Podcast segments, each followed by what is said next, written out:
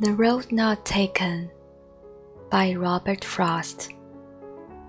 Two roads diverged in the yellow wood, and sorry I could not travel both, and be one traveler.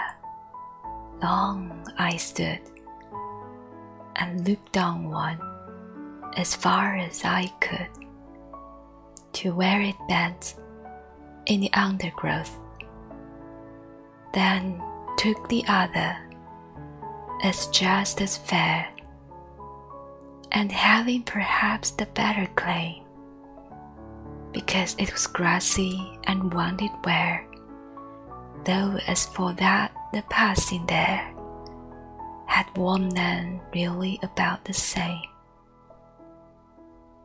And both that morning equally lay in leaves no step had trodden black. Oh, I kept the first for another day. Yet knowing how way leads on to way, I doubted if I should ever come back.